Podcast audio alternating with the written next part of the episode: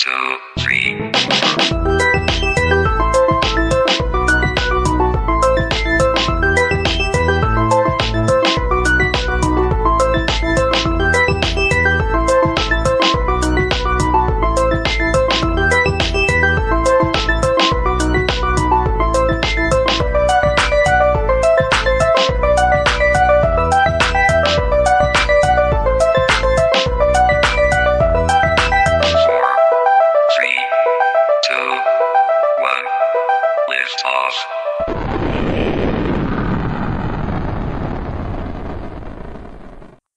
Guten Morgen, liebe Klasse. Herzlich willkommen bei den Prädagogen.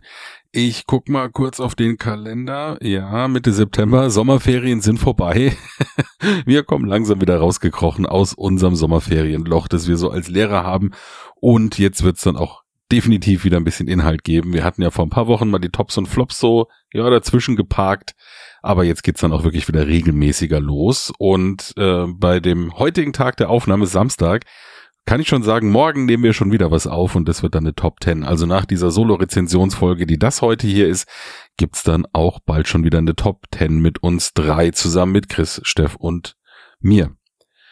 Ja, Solo-Rezensionsfolgen mache ich ja ab und zu mal, wenn ich denke, ich habe so ein paar Spiele, die die anderen vielleicht noch nicht häufig genug gespielt haben oder vielleicht auch gar nicht gespielt haben, aber ich möchte irgendwie trotzdem gern was dazu sagen, weil ich habe mir eine Meinung gebildet. Und das würde ich jetzt heute gern auch mal wieder machen, einfach um mal wieder das Mikrofon hier zu entstauben, das ist schon irgendwie so ein bisschen eingerostet. Und mal wieder in den Flow zu kommen, damit ich dann bei der Top 10 so einen kleinen Vorteil den anderen beiden gegenüber habe und hoffentlich meine Titel durchbringe. Ja, so, ähm, dementsprechend fangen wir jetzt, äh, wie auch immer, bei diesen Rezensionsfolgen im Alphabet hinten an. Ich mochte ja in der Schule nicht, dass ich mit Wagner immer als letztes dran war und das will ich den Spielen hier nicht zumuten und deswegen geht's immer von hinten nach vorne alphabetisch und wir haben relativ viele kleinere Spielchen, aber auch ein, zwei größere Klopper mit dabei und ja, der erste Titel ist auch gleich einer dieser Klopper. Die Rede ist hier von Shogun no Katana. Das ist von P.S. Martinsen und Federico Randazzo. Das ist im Deutschen erschienen ähm, bei Placentia Games und Postscriptum. Und ich muss ehrlich gesagt gestehen, es fliegt gefühlt unterm Radar. Also ich sehe das sehr selten. Ich sehe es manchmal, aber ich sehe es sehr selten, was mich ein bisschen verwundert, weil ich glaube, Asia als Thema, das mögen ja schon viele Leute und es ist ein durch und durch klassischer Euro-Titel. Da hätte ich auch gedacht, dass das mehr Leute anspricht. Aber worum geht's erstmal in Shogun no Katana? Da versuchen wir, vielleicht seid ihr da Vollprofis und wisst das jetzt schon allein vom Titel, aber wir versuchen Schwerter zu schmieden. Im mittelalterlichen Japan hätte ich jetzt gesagt, ist das Setting. Und das Katana ist dann eben das super duper Schwert, was dann am Schluss äh, der Ah, ich weiß gar nicht, wie er heißt. Der Tenno ist es der Kaiser, dem wir das liefern. Also auf jeden Fall der Oberchef, dem wir das beste Schwert machen müssen. Der kriegt dann dieses Katana. Und äh, Shogune, ach nee, Shogun, der kriegt wahrscheinlich das Katana. Mai, Herr Wagner. Mal kurz mitgedacht. Also, wir wollen äh, Sch Schwerter schmieden. Und natürlich können wir nicht gleich mit dem Besten, mit dem Katana anfangen. Das heißt, wir müssen auf dem Weg dahin erstmal ganz viele andere Schwerter schmieden. Und das funktioniert mit dem wirklich, also ganz astrein klassischen Worker Placement erstmal. Das heißt, wir haben in der Mitte zwischen allen Spielenden haben wir ein großes Brett und da gibt's die ganz üblichen Orte, wo man so Sachen machen kann, wie sich Aufträge holen für die Schwerter. Ich kann äh, Verbesserungen vornehmen an den Schwertern. Ich kann meine Arbeiter verbessern. Ich kann mir so einen Mönch, heißt der dann, holen. Der kann Aktionen ein bisschen stärker machen. Äh, ich kann auf den Markt gehen, wo ich Karten bekomme, die mir Entwertung freischalten oder meine Werkstatt, die jeder noch persönlich hat, verbessern können. Also das ist wirklich ganz, ganz klassisch. Da hätte ich mir nur ähm, ja manchmal ein bisschen bessere Symbolik gewünscht tatsächlich. Aber das ist jetzt wirklich nichts, was einen irgendwie abschreckt, wenn man so im oberen Kenner-Expertenbereich unterwegs ist. Das wäre jetzt auch nicht das, was so besonders wäre an diesem Spiel. Ist nett, aber nicht weltbewegend, sondern die gerade eben schon mal angesprochene Werkstatt. Die ist wirklich das Herzstück des Spiels und davon lebt das auch. Also wenn Leute sagen, sie wollen Shogun no Katana spielen, dann bestimmt nicht wegen dem Worker Placement Anteil, sondern tatsächlich wegen dieser Werkstatt und was man darin macht. Und ich muss gestehen, ich kenne mich da thematisch überhaupt nicht aus, aber diese Werkstatt, die hat sich wirklich für mich richtig thematisch angefühlt. Also dieser Produktionsprozess der Schwerter in der Werkstatt, der kam richtig cool rüber, fand ich tatsächlich. Und äh, es hört sich vielleicht erstmal nicht so an, aber es liegt dran, dass das ein Verschiebepuzzle ist, nenne ich es mal. Ihr kennt vielleicht von früher aus der Kindheit noch diese 3x3 großen äh, Verschiebepuzzle, die man so kriegen konnte aus Plastik, so ganz kleine, flache. Und in einem dieser neun Felder war, war quasi frei, da war nichts. Und dann musste man die anderen Teile so lange hin und her schieben mit den Daumen, bis dann das Bild am Schluss rauskam. Und so fühlt sich das eigentlich an. Es ist nämlich so, die Schwerter, die ich mir eben durch diese Worker Placement Aktion holen kann, die haben bestimmte äh, Bedürfnisse oder was heißt Bedürfnisse, aber die die wollen bestimmte Sachen, damit ich sie herstellen kann. Logischerweise ist jetzt vielleicht ein Schwert mehr aus Holz und weniger aus Metall. An dem zweiten ist dann mehr Lackverzierung und unten weniger Leder rumgebunden. Also die sind auf jeden Fall unterschiedlich und auf den Plättchen die wir in unsere Werkstatt legen, die diese Schwerter ähm, repräsentieren, da sind diese Anforderungen, nenne ich es mal, aufgedruckt. Und das Entscheidende ist jetzt hier, ich muss die wirklich auch in der aufgedruckten Reihenfolge dann abhandeln. Also wenn da steht Holz, Holz, Stein, Lack, Leder, dann brauche ich auch wirklich in der Reihenfolge die Ressourcen, die ich mir auch erstmal Worker Placement mäßig wieder besorgen muss.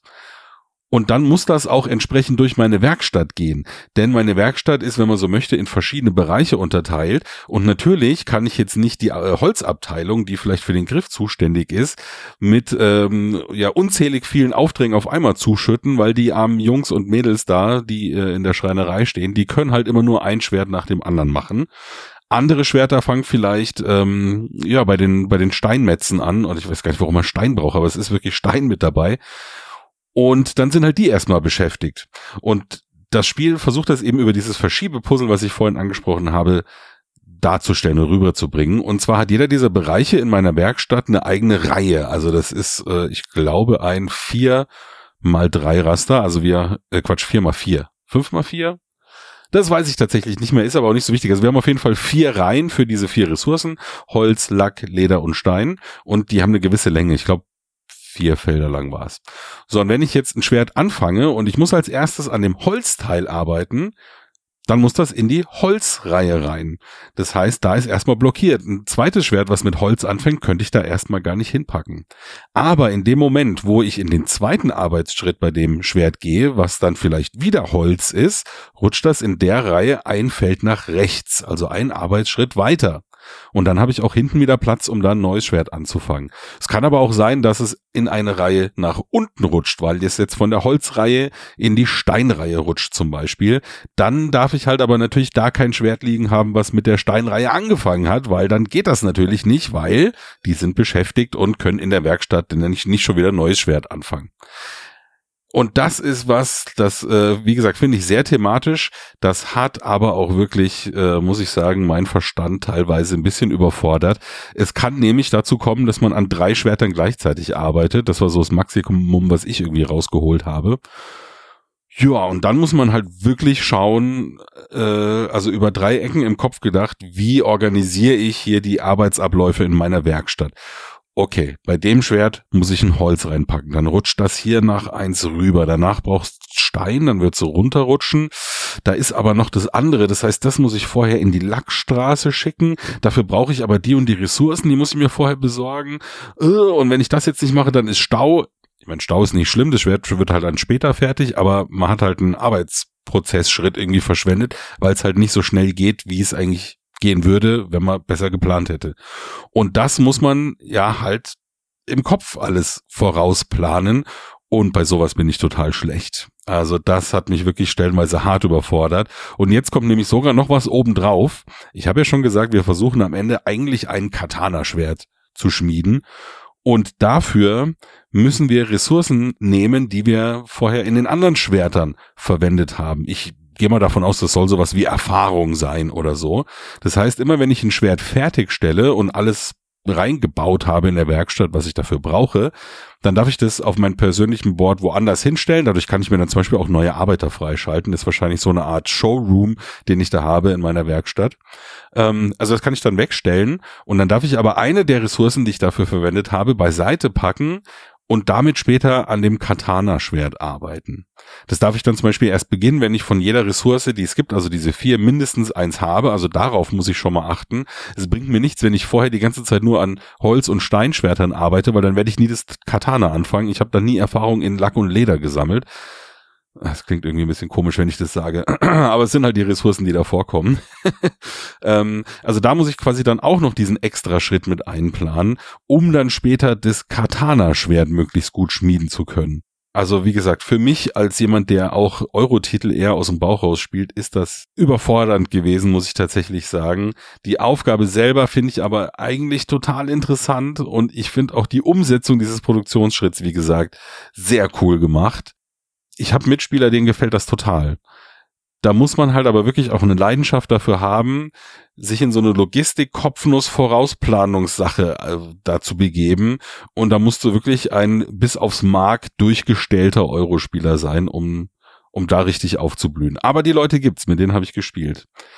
Für mich, wie gesagt, daher schon eine Empfehlung für, nennen wir es mal Expertenspieler, aber für mich jetzt tatsächlich war es zu, ja, überfordernd. Was ich noch also besonders herausheben möchte am Schluss ist wirklich Material und Gestaltung. Die haben mich nämlich wirklich richtig angesprochen. Allein das Cover, da sieht man diese drei Schmiede, wie sie gerade auf dem Schwert rumhämmern. Also da hatte ich gleich so ein richtiges, ich habe das gehört, wie es so klong macht, wenn sie draufhauen und ich habe sofort diesen heißen Ofengeruch in der Nase gehabt, den man ja vielleicht aus einer Schmiede kennt, wenn man da schon mal war. Also das Cover fand ich zum Beispiel super, hat mich richtig reingezogen ins Thema. Äh, die Farben sind schön poppig und knallig, die ganze asiatische Gestaltung hat mir persönlich sehr gefallen und die die Materialien, die sind echt auch super diese Plättchen, die man kriegt für die Schwerter, sind zum Beispiel Double Layer, so dass man dann da die Holzklötzchen reinlegen kann, die die Materialien repräsentieren und man den Fortschritt wirklich sieht, wie weit habe ich schon gebaut. Dann kann man auch teilweise Materialien noch veredeln. Das geht dann auch wieder mit einem Arbeiter. Das heißt, ich ersetze die Holzklötzchen, die ich hier reingesetzt habe, zum Beispiel den braunen für das Holz durch so durchsichtige Plastikdinger. Und danach sieht das dann auch wirklich irgendwie edler aus. Also das ganze Material unterstützt das Thema wirklich richtig cool. Dementsprechend nochmal eine wirkliche Euro-Experten-Empfehlung, aber halt auch wirklich nur für diese Zielgruppe, würde ich tatsächlich sagen. Ja, das waren meine Gedanken zu Shogun no Katana von Placentia Games beziehungsweise Postscriptum.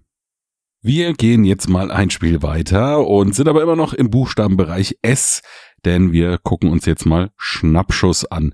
Schnappschuss ist von Romain Caterdijan und es ist im Kobold Spieleverlag erschienen. Das gehört zu diesem B-Rex Konglomerat. Im Original war es bei Matago und das ist jetzt überhaupt gar kein Euro-Experten-Klopper, sondern ein ganz klassisches Familienspiel. Das kann man auch super schon mit, ähm, sagen wir mal, Kindern vielleicht so ab sechs, sieben spielen. Man muss ein bisschen was rechnen bei der Endwertung, aber das Spiel an sich, das können die auf jeden Fall. Denn wir sind Naturforscher und wir versuchen Tiere abzulichten. Das können jetzt vielleicht, äh, oh, jetzt mach ich, ist wieder peinlich, ist das ein Geier oder ein Adler? Also ein Vogel können wir auf jeden Fall äh, fotografieren, wir können Rehe fotografieren. Es gibt Eisbären und halt noch äh, verschiedene andere Tiere. Die hängen zusammen mit den drei Landschaftstypen, die es gibt. Das ist nämlich so eine Art äh, Wüste, Eis und Dschungel, in denen wir diese Fotos machen können. Und die sind dargestellt auf Landschaftskarten. Die sind vielleicht oh, was soll ich jetzt schätzen, dreimal so groß wie so normale Spielkarten, die man aus so einem ganz klassischen Kartendeck kennt. Ähm, ja, also auf jeden Fall keine normalen Spielkarten, sondern schon wirklich groß. Und die legen wir in ein Pappgestell, was in der ganz normalen Spielebox aufgebaut wird, so dass die immer ganz genau übereinander liegen. Und ich sehe auf diesen Landschafts Karten halt eben die Tiere, wo sie da so wohnen.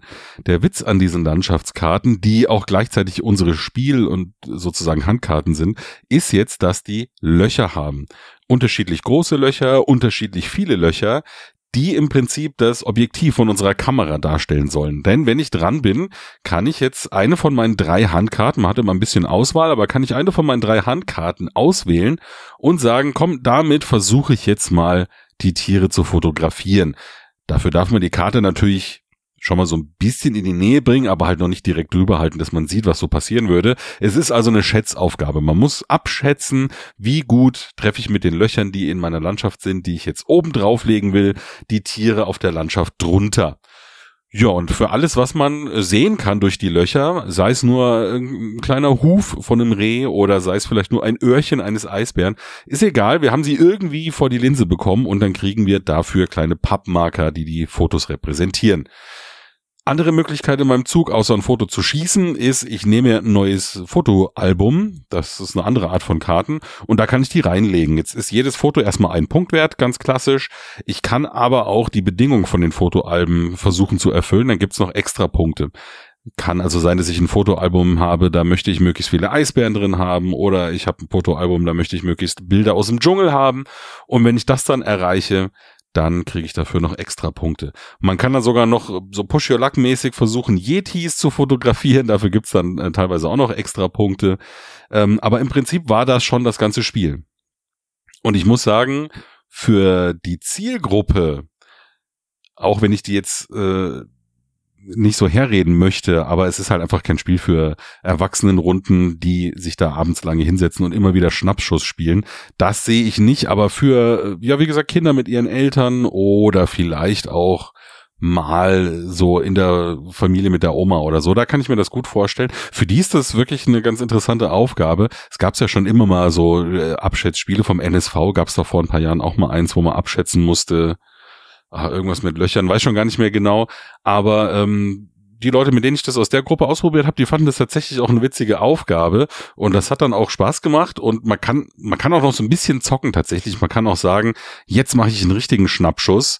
Ich äh, wette, dass ein Tier komplett zu sehen ist, also nicht nur so ein Stückchen oder irgendwo was abgeschnitten, sondern das Tier, das habe ich jetzt so richtig abgelichtet. Dann kriegt man zwei extra Punkte. Schafft man das nicht, kriegt man null Punkte. Klingt jetzt erstmal nicht so schlimm. Ja, ich kann das aber nur zweimal im ganzen Spiel machen. Also das muss auch wohl überlegt sein und äh, so ist das also die Aufgabe, die man in dem Spiel hat. Man muss immer versuchen abzuschätzen, welche Tiere kann ich jetzt hiermit ablichten und wie mache ich damit möglichst gut und schnell meine Fotoalben voll. Das Ding ist jetzt halt auch, ich habe schon gesagt, dass das war's eigentlich schon und das Problem ist halt, das war's eigentlich schon. Das äh, soll heißen, mein Sohn spielt das immer mal wieder gerne zum Beispiel und holt das auch ab und zu raus, weil es auch wirklich süß gestaltet ist. Also das muss man schon sagen. Das spricht den total an, wie diese Tiere aussehen und wie die Landschaften gemalt sind. Ähm, aber es ist halt jetzt nicht so, dass es dauerhaft fesselt. Ich meine, da kommt dem Spiel zugute, dass es nur so, weiß nicht, 20, 30 Minuten dauert. Dann ist halt auch gut und dann liegt's halt aber auch gut für einen Monat mal wieder im Schrank und währenddessen interessiert's dann auch keinen. Also nichts, was ich jetzt irgendwie fordern würde, aber ein durchaus schönes, solides Familienspiel, das man spielen kann, ohne dass man irgendwie was falsch macht damit und man hat dann wirklich eine gute Zeit. Ich würde mir wünschen, dass die Tiere vielleicht noch ein bisschen deutlicher abgehoben sind, teilweise von den Hintergründen. Zum Beispiel die Rehe, die sind halt logischerweise in so einem dunkelbraun rötlichen Fellton und stehen halt in diesem, naja, Wüste ist es gar nicht mehr, aber die stehen in diesem roten äh, Gebiet rum. Genauso die Adler, glaube ich, sind's, die da rumfliegen. Die sieht man manchmal einfach nicht so gut. Und dann guckst du durch dieses Loch auf der Landschaftskarte, die du gerade gelegt hast und fragst dich, ist das jetzt eine Blume oder ist es gerade noch ein Huf von dem Reh? Das hätte vielleicht ein bisschen eindeutiger sein können, aber das war jetzt nie ein großes Problem, hat aber manchmal dazu geführt, dass man die Karte nochmal hochheben musste und gucken musste, was liegt jetzt eigentlich genau da drunter, was sehe ich denn in diesem Loch. Das war also Schnappschuss vom Kobold Verlag. Nachdem wir jetzt schon ein bisschen umhergereist sind mit Asien und Landschaften für Schnappschüsse, müssen wir uns jetzt mal ein bisschen weiter von der Erde wegbewegen, denn wir sind mit P jetzt bei Plutocracy. Und nein, liebe YouTuber, zumindest ein paar von euch, es ist nicht Pluto Crazy oder sowas, bitte. Das ist wieder mein missionarischer Englisch-Eifer, es ist Plutocracy. Das ist, glaube ich, auch ein kleines Wortspiel, denn die Plutokratie, das ist zum einen ähm, ja die Herrschaftsform der Reichen, der Wohlhabenden. Es ist aber hier vielleicht auch bezogen auf den Planeten Pluto denn wer sagt, oh, Handel im Mittelmeerraum, das äh, stinkt ja ab, das habe ich schon hundertmal gemacht, der wird jetzt hier in einem neuen Terrain fündig, denn Plutocracy ist Handel im Sonnensystem, also bei den Planeten, vielleicht deswegen hier auch Pluto mit im Namen. Und das ist an sich ziemlich, ja, straightforward Design, würde ich mal sagen, also geradeaus, nämlich wir müssen zu Planeten reisen und dort Ressourcen einkaufen, um die an anderen Planeten wieder zu verkaufen und wir versuchen uns politischen Einfluss darüber zu generieren, der am Schluss eigentlich das ist, worum es dann geht.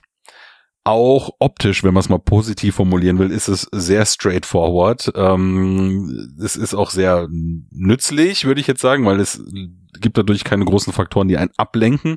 Es hilft der Übersichtlichkeit, aber wir haben in so einer Vogelperspektive Draufsicht, vielleicht so ein bisschen angeschrägt, sehen wir das Sonnensystem mit seinen Bewegungsbahnen, diesen elliptischen von den Planeten. Und als Hexfelder aufgedruckt sehen wir die verschiedenen Orte, wo die Planeten mal sein können. Also wir sehen schon, wo die dann vielleicht in zukünftigen Zügen hinrutschen. Ja, und was ich jetzt eigentlich versuche ist, und deswegen ist Plutocracy für mich eigentlich hauptsächlich mal ein Wirtschaftsspiel auf zwei verschiedenen Ebenen, ist Ressourcenmanagement gut hinzubekommen. Nämlich zum einen, ich habe ja schon gesagt, es gibt äh, Sachen, die ich kaufe und verkaufe, weil ich Handel treibe. Und es ist jedem Planeten so ein Pärchen per Spielaufbau zugeteilt. Das sind aber eigentlich immer unterschiedliche Ressourcen. Also ich kann dann zum Beispiel, und jetzt ich lasse mir irgendwas einfallen, äh, auf dem Mars zum Beispiel Sauerstoff kaufen und dafür aber Pflanzen verkaufen oder so und die haben jeweils einen Preis. So, wenn ich jetzt dahin fahre und ich kaufe was, dann muss ich den Marker entsprechend eins hochsetzen. Angebot und Nachfrage bedingt sich halt gegenseitig. Wenn die Nachfrage hoch, hoch ist, dann wird natürlich der Preis auch teurer, kennt man ja. So, und so muss ich halt gucken, wie kann ich am besten, um dann eben Plutokrat zu werden, möglichst viel ja, Wirtschaft, Wirtschaftsleistung generieren, also Einkommen bekommen. Ich muss halt einfach möglichst clever irgendwo billig einkaufen und teuer verkaufen. Das ist das ganz klassische Wirtschaftsprinzip, was da dahinter steht. Das andere ist, und das hat mich sehr an Patchwork erinnert, gibt's aber auch in anderen Spielen wie äh, Suche nach Planet X zum Beispiel, ähm, ist ein Zeit als Ressource Management-Spiel oder Wirtschaftsspiel. Also Zeit ist ja auch ein Wirtschaftsgut, denn es ist dieser klassische Mechanismus, ich bin dran, solange ich hinten bin. Und wenn ich die anderen überhole, dann sind die erstmal wieder dran. So, wo fällt diese Zeit jetzt an? Naja, ich muss halt zwischen den Planeten hin und her reisen, logischerweise. Das kostet immer prinzipiell erstmal zwei Zeiteinheiten, weil ich ja abheben und landen muss, ne, Passkontrolle, Sicherheitscheck und so weiter. Und dann kriege ich noch die Distanz äh, in Schritten als Zeit dazu. Also wenn der Planet irgendwie sechs Felder entfernt ist, kostet mich das acht Zeiteinheiten. Die muss ich am Ende meiner Aktion dann abtreten, rutsche auf der Leiste vor und wenn ich dann eben immer noch hinten bin, letzter bin, dann darf ich noch einen Zug machen, ansonsten sind die anderen erstmal dran. An verschiedenen Stellen wird dann auch noch eine Wertung ausgelöst. So endet dann auch übrigens das Spiel, wenn eine gewisse Anzahl von Wertungen durch diesen Zeitfortschritt ausgelöst worden ist. Und dann guckt man, wer gewonnen hat. Und gewonnen hat man, wenn man in dem allerhöchsten Rat, also in dem politischen Rat, in dieser Institution, die es da gibt, die meisten Stimmen, den meisten Einfluss hat. Und das generiere ich mir, indem ich auf den Planeten, wo ich ja Handel treiben kann, nicht nur das mache, sondern auch mir Einfluss kaufe. Der wird natürlich mit der Zeit immer teurer, aber ich kann mir da Einfluss kaufen. Äh, über eine andere Aktion kann ich sogar auch was direkt in diesen allerhöchsten Rat reinschicken, aber prinzipiell läuft es über die Planeten. Und immer wenn so eine Wertung kommt, dann ist es, wenn man so möchte, eine Mehrheitenwertung oder ein Area Control. Also wer irgendwo die meisten Leute kontrolliert, der darf dann für den Planeten Einfluss in diesen allerhöchsten Rat schicken. Ja, und nach, äh, ich glaube, die dritte Wertung war es, wenn die dann rum ist, dann hat derjenige gewonnen, der den meisten Einfluss in diesem Haupteinflussbereich hat. Und ich muss sagen, die, die Mechanismen an sich, die finde ich tatsächlich sehr eingängig, thematisch auch gut erklärt, also dass man da rumfliegen muss und so, das macht schon alles Sinn. Und äh, tatsächlich auch ganz interessant, weil zum Beispiel durch diesen Bewegungsmechanismus, ich weiß ja dann eben schon, das ist ja aufgedruckt, wo zum Beispiel der Mars demnächst sein wird. Und dann kann ich ähm, schon mal in einem meiner Züge mich strategisch gut irgendwo platzieren und sagen, ah, wenn ich jetzt da sitze, dann kommt der Planet äh, gleich zu mir. Also dann kommt dann doch mal der Berg zum Propheten, wenn man so möchte. Und dann habe ich halt gut vorausgeplant. Also dieses Bewegen äh, durch das Sonnensystem, das hat mir tatsächlich eigentlich am meisten Spaß gemacht, das irgendwie gut zu timen und sich halt auch immer zu überlegen, deswegen ja Zeit als Wirtschaftsressource. Sag mal, ist es ist es dieser Flug überhaupt wert? Ich muss da so viel Zeit reinstecken, dann bin ich den anderen so weit vorne weggerannt, dass die vielleicht mehrmals dran sind. Na, das will ich vielleicht gar nicht machen. Also das ist eine coole Abschätzung. Jetzt ist aber, habe ich vorhin gesagt, das Spiel ja sehr straightforward designt. Das fühlt sich aber für mich zumindest und ich glaube vielen Mitspielenden ging das auch so, weil es wurde eigentlich selten nochmal gefordert, komm, lass uns nochmal das Spiel spielen. Es ist für mich eher so ein Spiel der Umwege. Also viele Aktionen macht's äh, so über Bande und also es fühlt sich zumindest so an. Also zum Beispiel, ich kann eine gewisse Sache hier einkaufen und dann da drüben an dem anderen Planeten verkaufen, aber dann muss ich mir das vorher gut überlegen, weil dann muss ich da erst wieder rüberfliegen. Oder ich äh, versuche auf dem Planeten XY eine Mehrheit an, an äh, Einflussleuten zu generieren, damit die mir später ein reinschicken oder mehrere reinschicken in diesen anderen Rat, wo es dann eigentlich um den Haupteinfluss geht. Also es ist immer so, dass ich bei jeder Aufgabe, die mir das Spiel stellt, das Gefühl habe, ich habe noch so eine so eine Eintrittsbedingung, irgendwas anderes, was ich erst freischaufeln muss, damit ich das machen kann, was ich eigentlich machen will. Und wie gesagt, das ist thematisch sinnvoll erklärt, aber irgendwie kommt es dann halt trotzdem nicht bei mir an, muss ich sagen. Und es fühlt sich für mich, sorry, aber es fühlt sich für mich an wie Excel-Listen optimieren. Nicht, weil es jetzt ausschaut wie lauter Listen, sondern einfach vom, vom Gefühl her. Ich mache da Steuererklärung tatsächlich. Ich versuche einfach möglichst wirklich gut die Zahlen zu jonglieren. Aber da kommt halt einfach für mich nichts auf, was sich irgendwie nach Space oder sowas anfühlt. Und das finde ich ein bisschen schade, weil Space mag ich eigentlich total gerne. Und wie gesagt, die Aufgabe an sich finde ich auch interessant mit diesem Timing, der Bewegung, der Kostenabwägung aber es spricht mich halt einfach überhaupt nicht an. Es ist einfach furztrocken. Und wenn man das mag, dann ist das auch finde ich ein empfehlenswertes Spiel tatsächlich, aber man muss das halt wirklich mögen. Ist jetzt ja auch kein großer Negativpunkt. Ein, Schach, ein Schachbrett, ein Schachspiel lacht mich auch nicht an vor lauter Immersion und Thema, aber es gibt trotzdem Leute, die darauf abfahren wie Sau. Also ich denke, ihr wisst, was ich meine. Ihr müsst einfach, ihr müsst ein Bürohengst sein. Wenn ihr sagt, ich bin, oder Bürostute, wenn ihr sagt, ich bin Bürostute, Bürohengst, dann ist das, denke ich, genau das richtige Spiel für euch. Und dann stecken da auch coole Entscheidungen drin. Ich werde es, glaube ich, tatsächlich erstmal wegpacken und wahrscheinlich nicht so schnell nochmal spielen, muss ich zugeben. Das war Plutocracy von Claudio Bierig bei Doppeldenkspiele.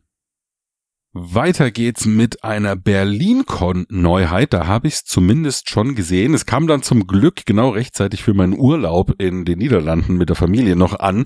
Da konnte man es nämlich mitnehmen und da schon ganz viel spielen. Mittlerweile habe ich es auch noch mit vielen anderen gespielt. Die Rede ist von Make the Difference. Das ist von Shintaro Ono und ist erschienen bei Oink Games. Die erfahrenen Hörerinnen und Hörer wissen jetzt natürlich, Oink Games, das sind doch die Japaner, die immer die kleinen Schachteln haben. Ja, das ist jetzt aber die größere von diesen kleinen Schachteln, die die sonst immer haben. Also es ist nicht diese ganz kleine, die ihr vielleicht von Scout kennt, sondern die, die im Prinzip doppelt so groß ist.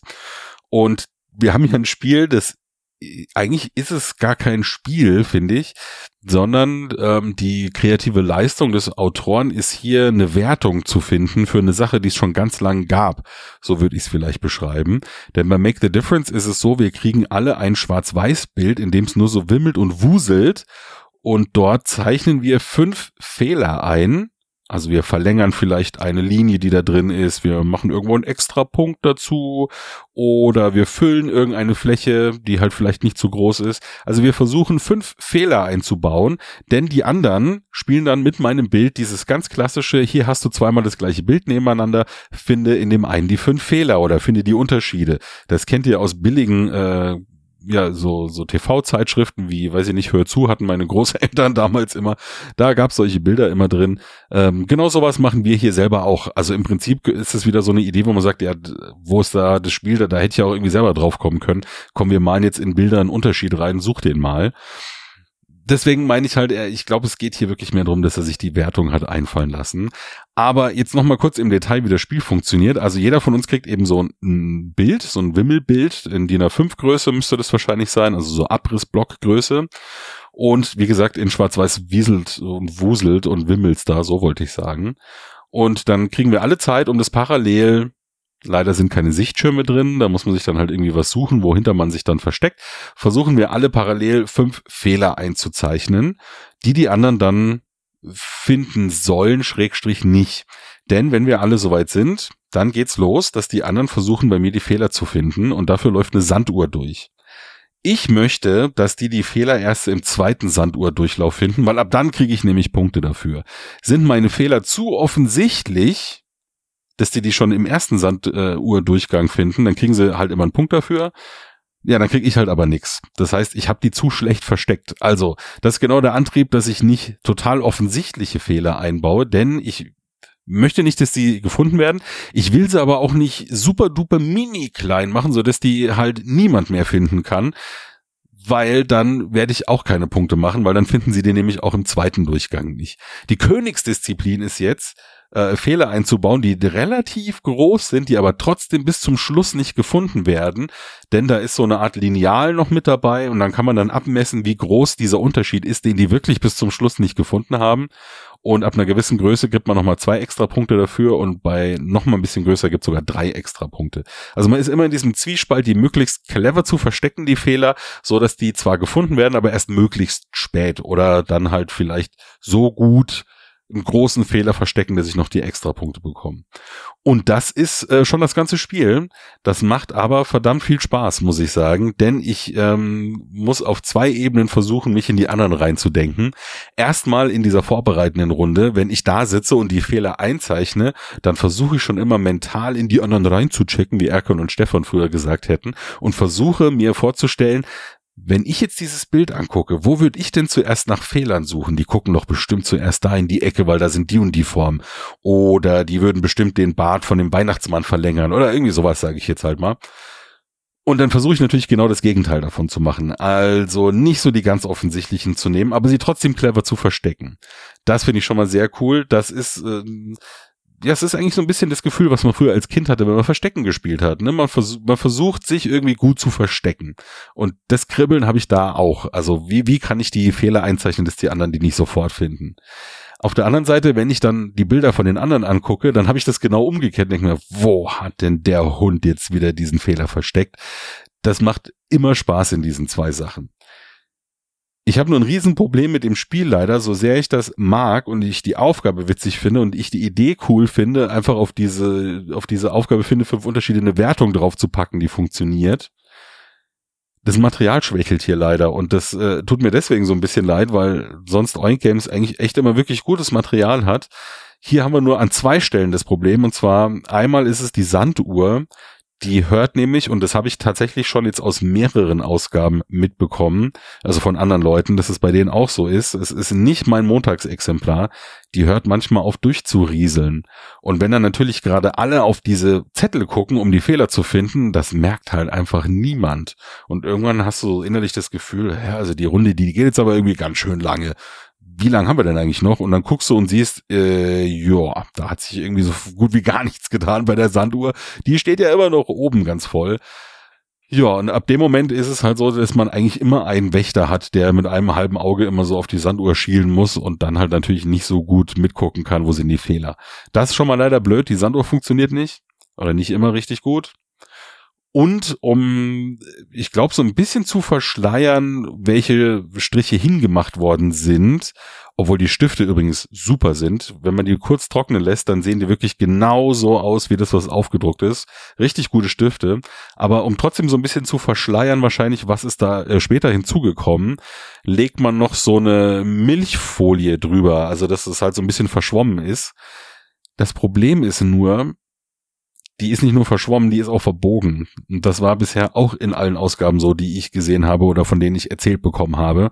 Das heißt, die liegt nie plan auf. Und dann ist es nicht nur ja, unscharf, sondern dann erkennt man es wirklich gar nicht mehr, weil kann man sich ja vorstellen, wenn so eine Milchglasfolie sich noch hochbiegt in der Mitte, da hast du keine Chance mehr, irgendwas zu erkennen. Das heißt, irgendjemand muss immer mit zwei Zeigefingern links und rechts an den Ecken oder so das Ding so runterdrücken, dass es halt plan aufliegt. Ich habe jetzt mittlerweile wohl äh, schon gehört, dass der Trick wäre, diese Folie mal für ein paar Minuten in heißes Wasser zu legen. Dann glättet die sich anscheinend und dann funktioniert's wohl.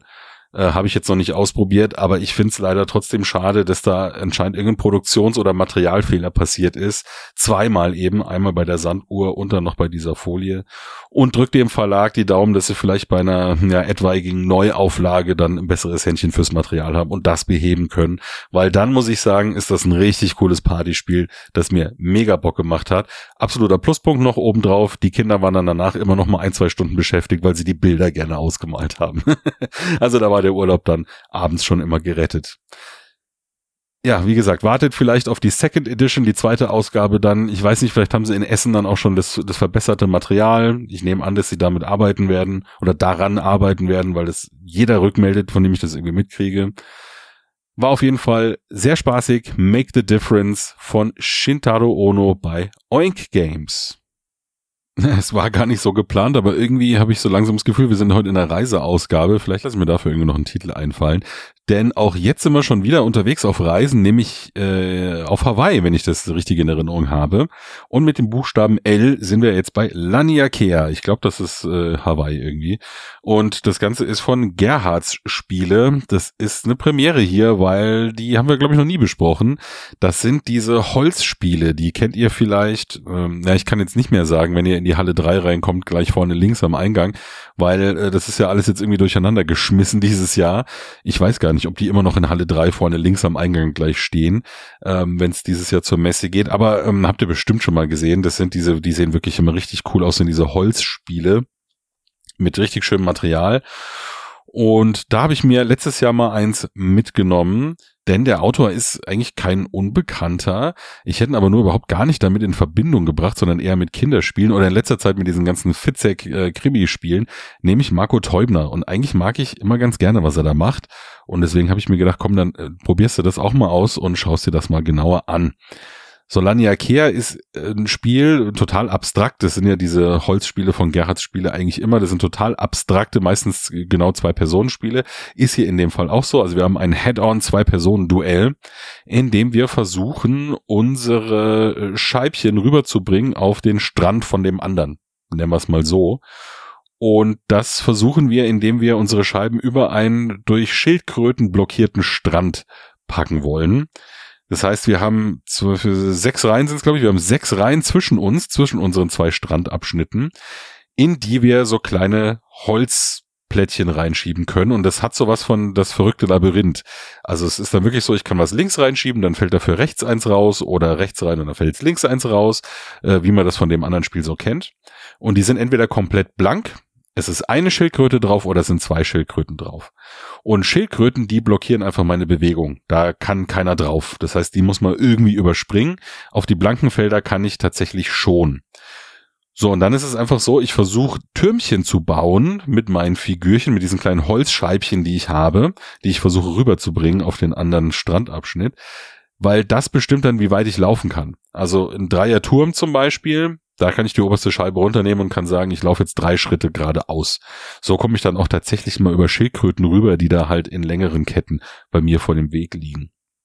Ich darf mich auch durchaus bei jemandem anderen draufsetzen. Das ist hier nicht verboten. Und so entwickelt sich da sehr schnell ein taktisches Abtasten, dass man halt eben guckt, naja, wo versuche ich irgendwo durchzustoßen, auf wen setze ich mich lieber drauf, damit er dann selber da nicht gleich laufen kann. Und natürlich kann ich meinen Gegner irgendwie vielleicht runterschubsen von diesem Strandabschnitt, weil, ich habe ja gesagt, wie verrücktes Labyrinth, man schiebt links oder rechts so Holzteile rein. Ja, wenn halt ein Spieler oder ich selber auch vielleicht äh, rausgeschoben werde, dann muss ich wieder zurück auf los, krieg keine 4000 Euro, Nee, also Monopoly ist es nicht, aber ich muss wieder zurück an meinen Strandabschnitt, wo ich angefangen habe und muss erneut loslaufen. Ja, und wenn man eine gewisse Anzahl von Spielfiguren rübergebracht hat, dann hat man gewonnen.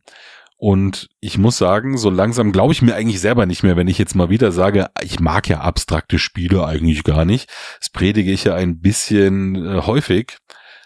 Aber es scheint irgendwie immer weniger zu stimmen, denn auch Lania Care hat mir tatsächlich gefallen ich muss natürlich immer auf das reagieren, was mein, was mein Gegenüber jetzt gerade macht, wie sich hier der Strandabschnitt so verschoben hat, dadurch, dass neue Teile reingeschoben worden sind oder ein neues Teil.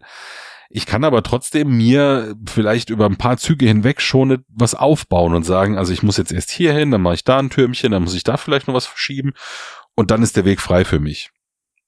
Und dieses Abwägen, dieses Tauziehen zwischen den Personen, was wir bei ganz vielen Zwei-Personen-Spielen haben, das ist hier wirklich sehr schön gelungen, fand ich.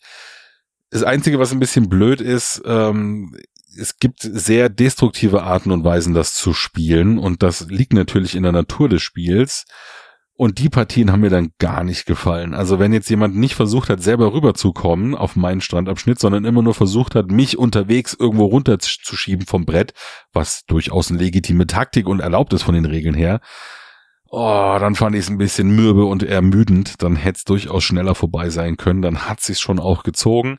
Aber wenn das Leute mitnehmen als Effekt, wenn das geht, aber ansonsten versuchen ziemlich hier äh, Volldampf voraus irgendwie rüberzukommen, möglichst schnell, dann hatte ich, hatte ich das wirklich als ein sehr schönes äh, taktisches Spielchen empfunden, was natürlich auch von dem Material lebt. Also dieses Holzmaterial ist bei denen immer, glaube ich, sehr hochwertig qualitativ und da hat man einfach wirklich was, was auch ein Hingucker ist. Man, es sieht halt einfach überhaupt nicht aus wie so ein ganz normales Brettspiel und das macht dann auch schon mal besonders viel Spaß. Ja, und es ist halt eins dieser Spiele, was wahrscheinlich vorhin hatten wir es auch schon mal von Schach, immer die belohnt, die gerne Züge vorausplanen. Hier ist es halt eben mit, du kannst höchstens Dreiertürmchen bauen, ist es für mich in dem Rahmen, wo ich sage, das kann ich noch überschauen.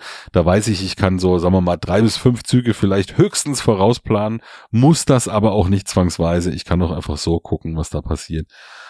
Äh, ist das noch genau in meiner abstrakten Range, die ich gerne habe, drin, also in meinem Bereich und noch nicht so wie bei Schach, dass ich äh, 100 äh, Sachen vorausdenken muss oder mir irgendwelche technischen Geräte, die mir mit Vibration sagen, was ich machen soll, irgendwo, na ist egal. Wenn ihr die Story verfolgt habt, wisst ihr, was ich meine. ähm, also das äh, brauche ich hier alles nicht und dementsprechend Lania Kea ist auf jeden Fall für mich ja ein positives Spiel aus dem letzten Jahr gewesen, muss ich schon so sagen, tatsächlich. Lania Kea von Marco Teubner bei Gerhards Spiele erschienen. Langsam arbeiten wir uns im Alphabet nach vorne und da weiß ja jeder, nach dem L kommt natürlich das H. naja, nicht ganz, aber zumindest das nächste Spiel, was ich hier mit dabei habe, ist jetzt im Bereich H. Das sind die heißen Hexenkessel. Im englischen Original wäre das bei W gewesen mit Whirling Witchcraft. Ist 2021 damals erschienen bei AEG. Im Deutschen ist es jetzt bei Schwerkraft Schrägstrich Leichtkraft erschienen. Also es ist einer der, ähm, sagen wir mal, Familienspieltitel, die Schwerkraft bei sich im Verlag hat, unter dem Sublabel Leichtkraft. Und das Ganze ist von Eric Anderson Sundin, denke ich, spricht man aus. Da ist nämlich so ein Akzent auf dem E noch drauf. Und äh, spielt sich sogar bis fünf Spieler. Das ist hier mal, mal was Besonderes, was man vielleicht schon auch mal erwähnen sollte. Ja, heiße Hexenkessel geht's genau darum, was der Titel schon sagt. Wir haben jeder einen persönlichen Hexenkessel vor uns stehen. Und was machen Hexen mit Kesseln? Die befüllen sie mit Tränkeln und brauen die voll. Dafür hat jeder, der mitspielt, nochmal eine eigene Werkbank, heißt dieses Brett. Es ist so ein kleines, ist nicht ganz DIN A4, aber so ein kleines quadratisches äh, Brettchen, auf dem man die Zutaten sammeln kann. Da gibt's natürlich so ganz tolle Hexenzutaten wie äh, Froschschenkel oder Frösche, weiß ich gar nicht, ob es nur die Schenkel sind, äh, Pilze, Spinnen, Allraunen, solche Sachen kann man da sammeln. Insgesamt sind es fünf verschiedene Ressourcen. Die Standardressourcen, äh, Pilze, Spinnen und Frösche sind das. Die kann ich ziemlich viel bei mir haben in meinem Lager auf meiner Werkbank. Die anderen drei, also äh, schwarze Magie und Alraune oder sowas war das, glaube ich, da wird's dann schon ein bisschen eng. Von denen kann ich gar nicht so viel im Lager haben. So, und worum geht's jetzt in dem Spiel? Wir draften uns immer zuerst Rezepte. Also wir kriegen verschiedene Karten zur Auswahl und können uns dann Rezepte raussuchen, die in meinem Hexenkessel bestimmte Sachen machen, wie zum Beispiel mache aus zwei blauen einen roten oder mache aus einem grünen und einem blauen und einem roten einen schwarzen. Also da kann ich verschiedene Tinkturen zusammenmischen und dadurch entsteht irgendwie was Neues. Das sind diese Rezeptkarten. Die draften wir und dann brauen wir mit allen Rezepten, die wir haben. Das heißt, jede Runde kommt ein Rezept dazu, was ich äh, aktivieren kann. Das heißt, in der dritten Runde hätte ich dann sogar schon drei, die ich aktivieren kann, wenn ich gut geplant habe und es auch möglich ist. Dann aktivieren wir die und dann blubbern wir da schön vor uns rum und brauen halt genau diese ganzen Sachen. Ja, wo ist jetzt da das Spiel, würdet ihr wahrscheinlich jetzt fragen. Es ist so jetzt einfach nur reines äh, Holzklötzchen getausche, denn die Zutaten werden in dem Trank äh, repräsentiert als Holzklötzchen. Und äh, das habe ich natürlich auch vergessen, diese persönlichen Hexenkessel, die wir haben, die sind eigentlich auch ganz cool gemacht, auch so Pappe. Da lagere ich die drauf. Was mache ich jetzt damit überhaupt? Was ist überhaupt das Spiel dahinter?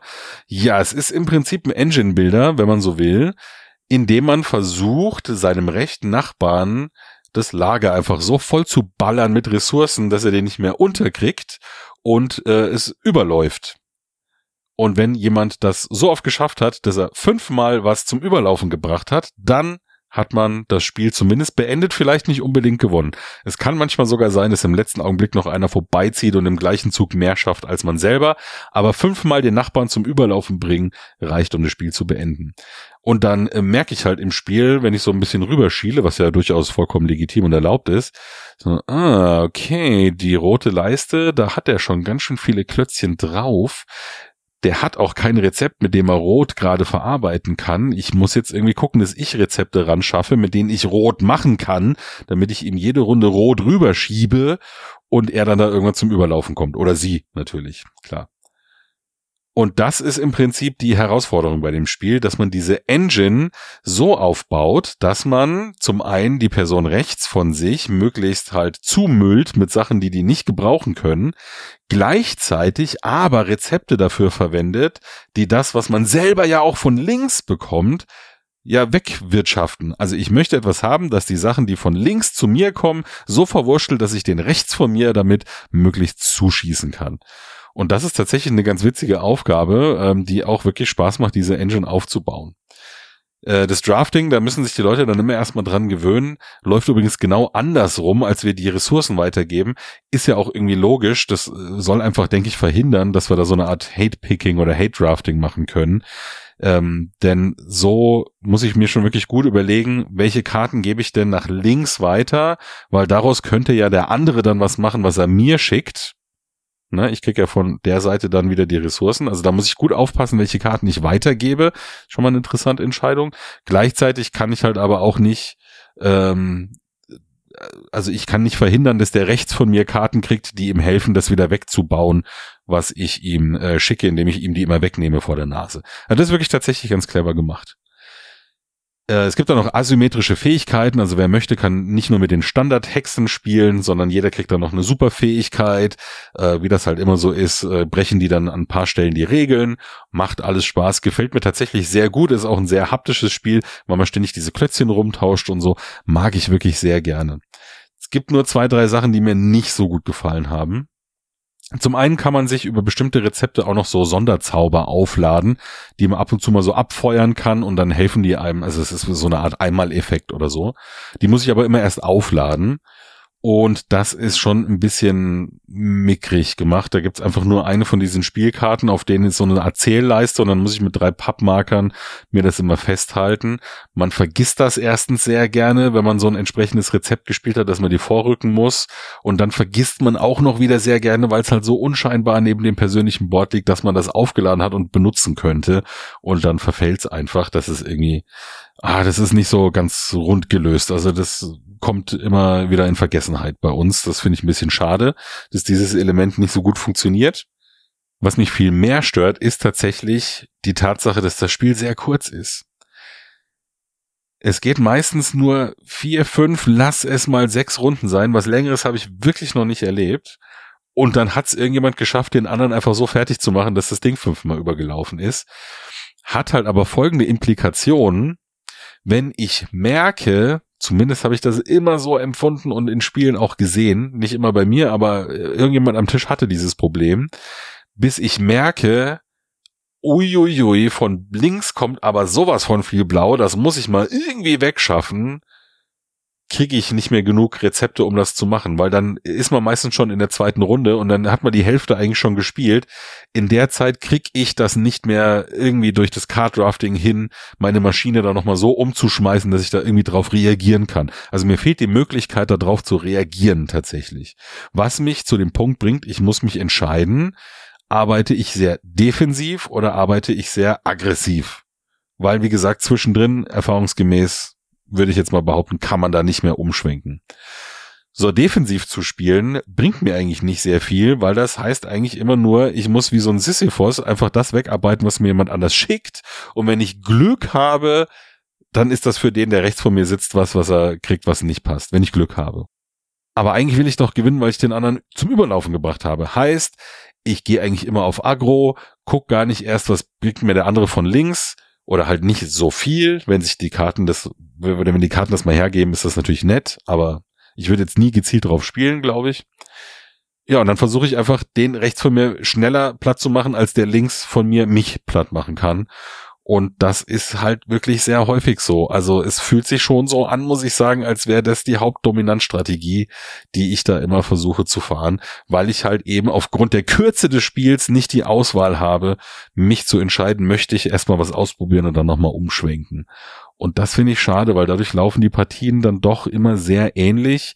Es hat übrigens noch ein, ein weiteres Problem wenn du mit Leuten am Tisch spielst, die nicht den gleichen Erfahrungsstand mit dem Spiel haben, sind Leute, die das weniger oft gespielt haben, definitiv im Nachteil, weil erfahrene Spieler in heiße Hexenkästen wissen, wie sie dich zum Überlaufen bringen.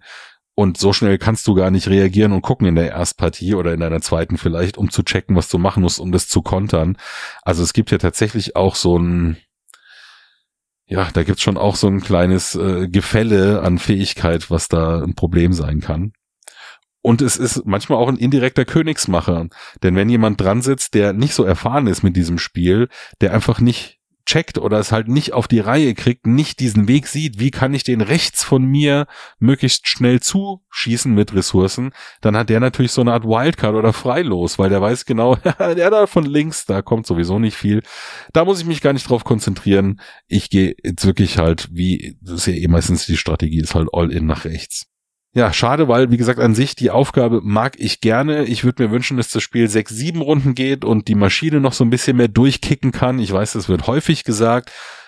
Ich finde es auch meistens gut, wenn die Maschine nicht ganz fertig aufgebaut werden kann in solchen Spielen, aber hier die, die Engine, die Maschine, die wirkt mir dann doch tatsächlich abgewürgt und da hätte ich irgendwie mal gern fünf, sechs Runden häufiger gehabt. Meistens ist es wirklich bei vier Runden irgendwie dann schon Schluss.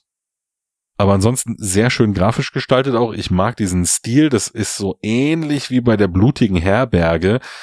Falls ihr das Spiel noch kennt, das ist so der gleiche Zeichenstil. Das ist Luis Francisco und Weberson Santiago. Der hat, glaube ich, auch äh, die Kartografenreihe gemacht. Also es ist mal so ein bisschen was anderes. Gefällt mir sehr gut. Hat auch so einen sehr mystischen Hexentouch. Äh, es, es fordert einen einfach sofort auf, das spielen zu wollen. Auch mit diesen Papphexenkessel, die man da hat wirklich total durch und durch solides Spiel, was halt aber den letzten Schliff nicht so hat. Und deswegen nehme ich es gerne als ein Spiel her, dass ich mit vier, fünf Leuten spielen kann, weil es viele Leute gleichzeitig beschäftigt, in Anführungsstrichen, oder ihnen Spaß macht. Zu zweit, zu dritt mh, eher nicht so. Dafür fand ich dann die Schwächen doch zu ausschlaggebend. Ja, das war heiße Hexenkessel bei Schwerkraft bzw. Leichtkraft erschienen von Eric Anderson Sundin. Nächstes Spiel in der Reihe fängt mit F an. Wär's so benannt wie die ersten zwei Titel aus dieser Reihe, dann wär's sogar heute als allererstes gekommen, nämlich bei einem Z, denn wir reden hier über ein Spiel, das aus der Zombie Kids bzw. Zombie Teens Reihe ist, nämlich Flashback Zombie Kids, deswegen dann doch mit F jetzt hier an der Stelle. Das ist von Baptiste Deré, Marc-Antoine Douillon und ist erschienen bei Le Scorpion Masqué, im deutschen Vertrieb dann eben bei Asmodee. Ist ab sieben sogar schon, also wir sprechen jetzt hier über so ein Spiel, was an der Grenze ist zwischen, ja, in Anführungsstrichen Familienspiel und Kinderspiel. Und was ich erstmal richtig positiv unterstreichen möchte, ist dieses Worldbuilding, das die mit dieser ganzen Reihe betreiben. Denn ja, wir haben wieder genau die gleichen Teens, wir haben die gleichen Zombies wie in den ersten zwei Spielen auch wieder. Wir haben wieder diese Schule, das ist genau das gleiche Setting. Also die, die arbeiten wirklich sehr dran, das zu etablieren als feste Welt, in denen da diese Spiele passieren. Aber nein, es ist nicht jetzt wieder ein kooperatives Würfelspiel wie bei Zombie Teens und Zombie Kids, wo wir versuchen Aufgaben zu erfüllen, indem wir Zombies mit Würfelfähigkeiten und so weiter bekämpfen, sondern wir haben jetzt laut Schachtel ein Detektivspiel mit Bildern. Komme ich gleich nochmal drauf zurück. Der Ansatz ist super kreativ und ich habe mir versucht, mir das abzugewöhnen, gehypt zu sein, aber als ich das gezeigt bekommen habe, 2000 äh, ja, 23 dieses Jahr in Nürnberg, genau im Februar, war ich ehrlich gesagt dann doch wieder ein bisschen gehypt. Denn, ähm, wie gesagt, mit Bildern ist der Untertitel. Wir legen in diesem, ja, ich würde schon sagen, Story-Spiel auch so ein bisschen, legen wir äh, Bilderkarten aus, indem wir irgendeine Szene sehen, die da gerade passiert. Und zwar die Zombies greifen halt wieder die Schule an. Da würde ich jetzt vielleicht sehen, wie da jemand auf dem Fahrrad sitzt und hinter ihm rennen Zombies her. Und dann sehe ich aber noch an manchen Stellen Nummern auf dieser Karte. Zum Beispiel neben dem Kopf eines Zombies oder neben dem Kopf einer Person, die rechts da noch am Bürgersteig steht und da gerade zuguckt. Das sagt mir, ah, ich kann jetzt die Karte mit der Nummer sehen oder nehmen und dann sehe ich das Ganze aus der Perspektive dieser Person. Das heißt, ich sehe in diesem Spiel ganz oft die gleiche Szene aus verschiedenen Blickwinkeln. Ich kann mich in ganz verschiedene Leute rein zoomen. Und das ist, glaube ich, auch so dieses Flashback-Ding, um was es hier eigentlich geht, dass da eine Maschine entwickelt worden ist, äh, mit der man dann in der Zeit zurückreisen kann oder sich Erinnerungen angucken kann. So, da, da, darum geht's thematisch quasi. Ja, und dann kann ich mir aus verschiedenen Blickwinkeln die gleiche Story angucken und muss dann versuchen, Fragen zu beantworten. Wir kriegen am Ende von diesen drei Kapiteln, die das Spiel hat, immer Fragen gestellt. Sag mal, wie sind die Zombies eigentlich in die Schule gekommen? Oder äh, wie ist denn das und das in dem Raum eigentlich passiert? Oder wie haben die denn dies und das in die Finger gekriegt? Und das versuche ich mir herzuleiten oder zu deduzieren, indem ich mich durch diese Bildkarten arbeite. Wie gesagt, super coole Idee. Jetzt habe ich nur ein Problem mit der ganzen Sache es ist kein Detektivspiel. Denn irgendwann kommst du auf den Trichter und es passiert meistens sehr schnell. Ja, also sag mal, wenn ich jetzt die Karte aufdecke, dann sind ja da wieder zwei, drei neue Zahlen drauf, die mir sagen, ich kann es aus der und der Perspektive angucken. Okay, dann decke ich die auch erstmal auf. Äh, da sind nochmal Zahlen, dann decke ich die vielleicht auch erst nochmal auf. Und man ermittelt eigentlich nie, bevor alle Karten da liegen. Das heißt, ich könnte eigentlich auch, es gibt so ein paar Effekte, erkläre ich gleich noch, da macht das keinen Sinn, aber ich könnte eigentlich die, den Grundlevel, ich könnte es eigentlich erstmal alles aufdecken, wie so ein ganz großes Wimmelbild. Kommen wir legen alle Karten aus und dann gucken wir, was wir sehen. Ich habe nie dieses Gefühl gehabt, ich muss mich durch die Bilder hindurch ermitteln. Also, dass ich drei, vier Bilder habe, eine Szene aus verschiedenen Perspektiven und dann kriege ich irgendwie den Hinweis, der mir sagt, ja, guck mal, aus den verschiedenen Perspektivinformationen weißt du jetzt mit allen Informationen, die du dafür brauchst, da und da geht's weiter, wie so eine Schatzsuche vielleicht so ein bisschen. Nee, das habe ich hier überhaupt nicht. Und dementsprechend, wie gesagt, kam das bei uns dazu, wir legen einfach alle Karten hin und dann gucken wir uns die in Ruhe an und dann kann man halt irgendwann, wenn man ein bisschen Grips in der Birne hat, sich erschließen, worum es geht. Das heißt, wir ermitteln da schon so ein bisschen, aber wir ermitteln uns halt nicht durch das Kartendeck durch. Ich denke, ihr, ihr wisst, was der Unterschied ist jetzt so gefühlt. Wir haben nie so einen Überraschungsmoment oder so ein, ja cool, wir haben uns was freigeschaltet Moment, weil einfach immer alles von Anfang an da liegt. Das finde ich wirklich sehr schade, weil das hat dem, dem Spiel wirklich sehr, sehr viel von dem Feeling geraubt und da war ich auch, muss ich schon sagen, enttäuscht ich, es hat sich so cool angehört und die Idee ist auch cool und es ist, wie gesagt, sehr liebevoll gestaltet und die Perspektiven, die die wählen, sind auch sehr kreativ. Also man sieht dann, da spoilere ich jetzt, denke ich, nichts, vielleicht auch mal aus einer Überwachungskammer was raus oder so. Also wirklich ganz abgefahrene Perspektiven werden da manchmal gewählt. Ähm, Finde ich sehr cool. Auch übrigens, ähm, ja von der ganzen Personendarstellung. Also wir haben auch wieder den Jungen im Rollstuhl, über den damals schon jeder gesprochen hat. Also auch sehr divers das Ganze dargestellt, nicht nur im Sinne von optische Perspektive, sondern vielleicht auch wie, wie sehen verschiedene Leute Dinge unterschiedlich. Das gefällt mir alles wirklich super, aber halt dieses Versprechen auf der Schachtel ein Detektivspiel, das kam bei mir leider überhaupt nicht rüber. Finde ich sehr, sehr schade. Was allerdings rüberkam, ist diese Fähigkeit, ähm, später im Spiel dann so Art Zeitsprünge zu machen und dann die gleiche Szene nochmal zu erleben, vielleicht dann nochmal aus einem anderen Blickwinkel. Ich möchte jetzt nicht zu viel verraten. Es sind auf jeden Fall Umschläge mit im Spiel. Das ist wirklich cool gewesen und da hat sich auch ein zweiter Durchgang wirklich nochmal gelohnt, weil man dann doch auf einer höheren Stufe, also schwieriger, nochmal nach neuen Sachen sucht, die einem beim ersten Mal komischerweise gar nicht aufgefallen sind. Das ist irgendwie so ein Aufmerksamkeitsding, glaube ich.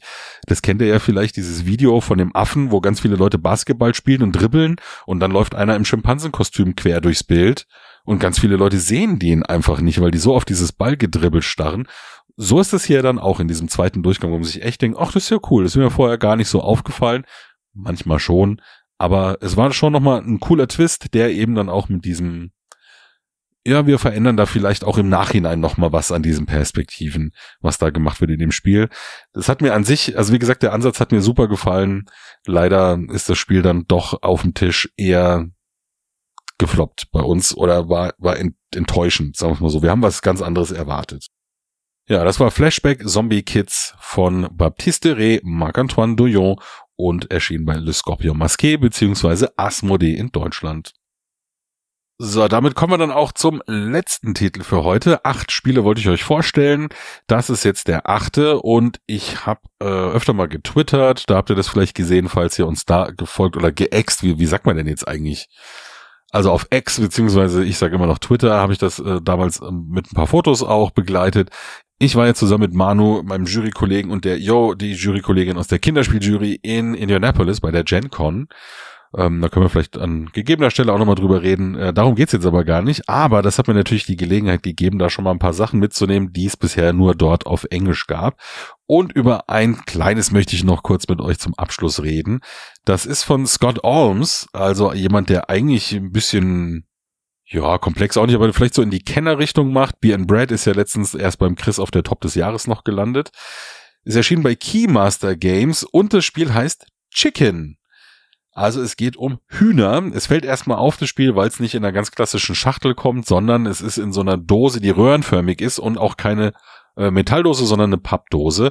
Und damit hatte es genau die richtige Größe fürs Reisegepäck. Und dann habe ich schon gesehen, ah, das ist nur so ein kleiner Faltplan, der da drin ist, aus Stoff. Also Leute, die Mandala noch kennen, fühlen sich da vielleicht erinnert, aber viel kleiner und ein paar Würfelchen. Also das perfekte Spiel vielleicht für das Flugzeug oder die Wartezeit am Terminal. Deswegen habe ich mir das mal mitgenommen. Und ich muss sagen, das nehme ich jetzt gleich mal vorne weg. Das ist zwar ein absolutes Lackfest, also Glück, Glück, Glück, äh, schreit's aus allen Poren. Aber es macht einfach mega Bock und das spiele ich momentan entweder zum Warmwerden oder zum Absacken jeden Spieleabend gerade. Es geht auch nur so zehn Minuten und ist einfach super witzig, finde ich, selbst wenn es halt total glückslastig ist. So, worum geht's? Wir ähm, haben Würfel, ist ein Würfelspiel und wir versuchen einfach als erster 25 Punkte zu bekommen. Jedes Huhn, das ich würfel, ist ein Punkt. Ich möchte also in meinem Zug möglichst viele Hühner würfeln. Ich fange mit vier weißen Würfeln an. Das Problem ist jetzt, auf diesen Würfeln sind nicht nur Hühner drauf, sondern auch Füchse. Habe ich irgendwann mal in meinem Zug drei Füchse gewürfelt, Feierabend, sofort überzockt. Das war's für dich. Der nächste ist dran. Es gibt Blankoseiten, es gibt aber auch Eier auf den Würfeln und immer wenn ich ein Ei würfel, dann muss ich aus dem Vorrat neue Würfel dazu nehmen. Das sind erstmal nochmal vier gelbe, die genauso sind wie die Startwürfel, aber danach kommen die orangenen, da sind zwar mehr Hühner drauf, da sind aber auch mehr Füchse drauf. So, und der Gag ist jetzt, dass jeder genau einmal nachwürfeln darf. Das heißt, ich würfel, ich pack alle Hühner nach links, alle Füchse nach rechts, um die schon mal rauszusortieren, die darf ich nicht neu würfeln alle, die blank sind oder ein Ei zeigen, darf ich nochmal neu würfeln, aber es kommt immer erst für jedes Ei noch ein Würfel dazu. Das heißt, es erhöht natürlich auch die Chance dann zu überschießen mit den Füchsen. Dann darf ich einmal nachwerfen und das, was ich dann habe, kann ich mir als Punkte nehmen. Alle diese Würfel gehen jetzt an die nächste Person weiter. Das heißt, die Würfel, die ich für mich freigeschaltet habe, die kriegt auch der nächste. Und irgendwann sind das richtig viele Würfel, nämlich maximal zwölf. Und dann geht dir halt auf Deutsch gesagt vor deinem Zug vielleicht schon ein bisschen der Arsch auf Grundeis, weil du dir denkst, also wenn ich jetzt mit zwölf Würfeln würfel, dann passiert da nicht viel, außer dass ich 97 Füchse da drauf habe. Das ist mir zu heikel. Ich fange wieder bei Null an. Dann gibt man sich einen Minuspunkt, legt alle gelben und roten Würfel wieder zurück und macht nur noch die weißen.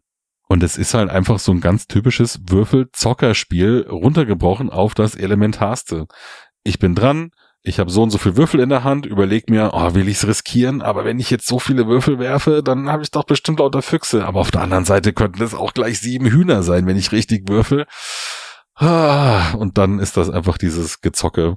Natürlich erwischt einen dann die Fortuna mal richtig und es gibt Leute, die machen zwei, drei Züge hintereinander, acht Punkte und haben dann nach vier Runden gewonnen es gibt's immer mal wieder, dass Leute halt ganz viel Nieten quasi würfeln, jedes Mal drei Füchse. Selbst mit den vier Startwürfeln kriegen die drei Füchse hin. Sowas gibt's, aber das dauert, wie gesagt, 10, 15 Minuten und dann ist vorbei.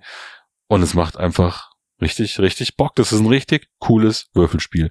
Und es geht bis acht Leute. Das ist natürlich auch ein großer Vorteil.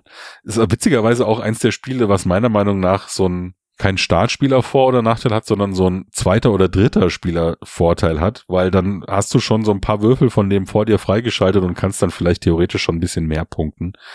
Aber wie gesagt, whatever. Chicken ist gerade mein Würfelspiel der Stunde. Das wird gerade hoch und runter gezockt. Jedes Mal Mal gucken, wie lang es anhält, aber noch macht's einfach gerade Bock über das Thema halt auch. Ich meine, Chicken ist ja schon der Name, ne? Bin ich der, also im Deutschen ist der Angsthase, im Englischen ist es das Chicken. Bin ich jetzt so ein Chicken und sage, ich nehme den Minuspunkt und nehme lieber nur vier Würfel oder riskiere ich es halt dann doch mal mit zehn, elf oder zwölf oder so.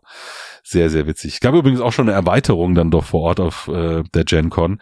Das waren aber nur so Holzteile, die man dazustellen konnte, damit es einfach mehr ausschaut wie ein Bauernhof. Das war dann die Egg-Spansion. ja, aber sie haben sehr viel Liebe in das Produkt reingesteckt. Es hat auch einen sehr coolen Grafikstil. Ähm, Im Blogpost ist das Cover vom Spiel ja, was so um die Dose rum gewickelt ist, äh, zu sehen. ja, also ich mag den ganzen Style von dem Spiel irgendwie. Die Würfel würfeln sich gut. Schöne Custom Dice. Ja, ich kann es nur nochmal sagen, ist gerade das Würfelspiel der Wahl bei mir und äh, kommt gerade immer cool an. Chicken von Scott Arms bei Keymaster Games. Das war's. Acht Spiele für euch, um mal wieder ein bisschen warm zu werden. Ähm, Solo-Folgen sind immer so ein na, Hop oder Top. Ich weiß, manche Leute mögen das gar nicht, wenn jemand alleine sabbelt. Ich fand's jetzt erstmal auch wieder ein bisschen komisch, um reinzukommen. Ich hoffe, es hat euch trotzdem Spaß gemacht. Wenn dem so ist, dann hört doch gerne das nächste Mal wieder rein. Dann, wie gesagt, machen wir eine Top-Liste. Endlich wird's die Top 10 beste Cthulhu-Spiele oder auch nicht, keine Ahnung, wir lassen uns mal überraschen. Und dann würde ich mich freuen, wenn ihr da auch wieder dabei seid. Lasst doch gerne mal ähm, ja einen Kommentar vielleicht da auf iTunes oder schickt uns eine E-Mail an info@prädagoge.de, gebt uns Sterne, wo das möglich ist. Und als Rausschmeißer mal gucken, ob die so lange gehört haben, möchte ich jetzt noch mal kurz jemanden grüßen, Vielleicht mache ich es Anfang der nächsten Folge auch nochmal. Aber ich möchte mal äh, gerne die Leute grüßen, die in letzter Zeit im August nämlich genau auf so einen Aufruf nochmal reagiert haben. Vielen lieben Dank für die Kommentare. Ein paar sind tatsächlich gekommen. Schreibt gerne äh, weiter. Und ganz besonderen Gruß möchte ich rausschicken an den Kai. Den habe ich nämlich getroffen beim Ärztekonzert in Offenbach. Der hat mir schon ein paar Mal eine E-Mail geschrieben. Und ich hatte an dem Abend ähm, mein Boardgame Geek Shirt an und stand bei den Getränken an oder äh, meine Tochter irgendwie sind Richtung Klo oder sowas und dann meinte er auf einmal, sag mal, bist du der von den Pädagogen? So, ja, ja, dein T-Shirt hatte ich ein bisschen verraten als Brettspieler und dann sind wir tatsächlich noch kurz ins Gespräch gekommen. Also Kai, liebe Grüße, es war ein super Ärztekonzert, dass ich dich da getroffen habe, hat es natürlich noch unvergesslicher gemacht, als es eh schon war und hat mich sehr gefreut, auch wenn es leider nur ein kurzes Gespräch gewesen ist. Aber ja, so kann das immer mal wieder passieren ja, auf der Messe in Essen auch gerne, ist ja jetzt dann demnächst schon bald, immer mal ansprechen. So kurz vor den vollen Stunden kann es auch sein, dass wir gerade auf dem Weg zu einem Termin sind, dann vielleicht nicht. Äh, aber, oder was heißt, ihr dürft uns doch immer gerne ansprechen, aber dann haben wir vielleicht keine Zeit. Aber ansonsten haben wir eigentlich immer gerne Zeit für ein Plauderchen. Das macht dann tatsächlich immer Spaß. Also ihr braucht auch gar keine Angst haben oder so. Wenn ich koche, dann auch nur mit Wasser und die anderen genauso. Wir werden auch am Samstag auf der Messe bei dem Meet and Play dabei sein. Wir wissen noch nicht so ganz genau, wie viel Uhr, aber das ist ja diese Möglichkeit, äh, YouTuber, Podcaster, Blogger und so weiter mal zu treffen, mit dem ein bisschen zu quatschen und vielleicht auch irgendwas Kurzes zu spielen. Vielleicht nehme ich da Chicken mit. Das ist doch eine gute Idee. Komm, ich nehme Chicken mit. Wir zocken einfach Chicken. Es geht bis acht Leute, das ist doch super. Also wir spielen beim Meet and Play, sage ich jetzt einfach mal Chicken und da könnt ihr uns treffen, wahrscheinlich so ab 14.30 Uhr oder so für ein, zwei Stunden. Werden wir aber nochmal genauer bekannt geben. Aber wer am Samstag auf der Messe ist, der kann uns beim Meet and Play, was ich auch mal unten verlinke in den Show Notes, da gerne treffen. So, jetzt habe ich aber genug Solo-Gesabbel gemacht. Vielleicht nenne ich die Folge auch einfach so. Ähm, wünsche euch noch viel Spaß beim Spielen vor allem. Wir hören uns bald mit einer Top 10. Gut Brett und bis bald. One, two,